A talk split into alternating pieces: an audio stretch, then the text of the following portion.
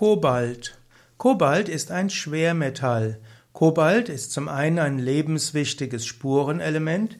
Kobalt ist aber auch ab einer gewissen Menge giftig und es gibt auch Menschen, die eine Allergie gegen Kobalt haben.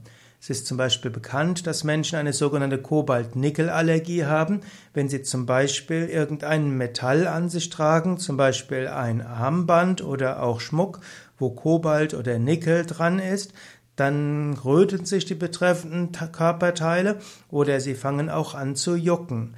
Es gibt auch manche Nahrungsmittel, die etwas viel mehr Kobalt enthalten und auch diese können zu Problemen führen. Kobalt kann also zu Verätzungen führen, kann zu Leber-, Nieren- und Herzschäden führen oder eben auch zu einem Kontaktekzem führen.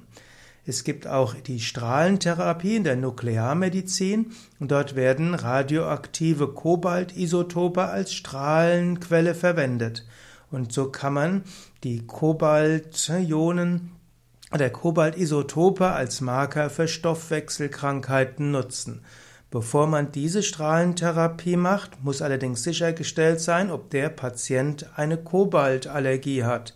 Leider wird das nicht immer überprüft und dann kann nach einer solchen Untersuchung der Mensch in ziemliche Probleme kommen. Wenn du also an Schmuck, an Stellen, wo du, sei es Schmuck hast, sei es wo Knöpfe sind, sei es wo du auf anderen Gründen irgendwo Metalle hast, wenn du dort irgendwelche Rötungen hast, hast du vielleicht eine Kobalt-Nickel-Allergie und eventuell ist dort ein Metall oder auch ein anderer Stoff mit Kobalt oder Nickel enthalten.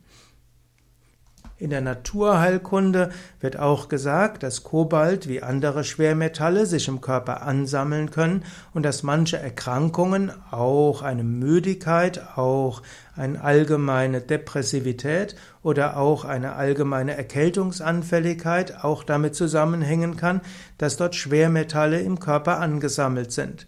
Und so gibt es in der Naturheilkunde auch verschiedene Weisen, wie man Schwermetalle wieder ausscheiden kann. Das ist auch eine der Dinge, die man überprüfen kann, wenn man über einen längeren Zeitraum kränklich ist und keine Indikation gestellt werden kann. Dann kann man auch sich mal prüfen lassen auf Schwermetalle im Körper und da könnte Kobalt auch eine Rolle spielen.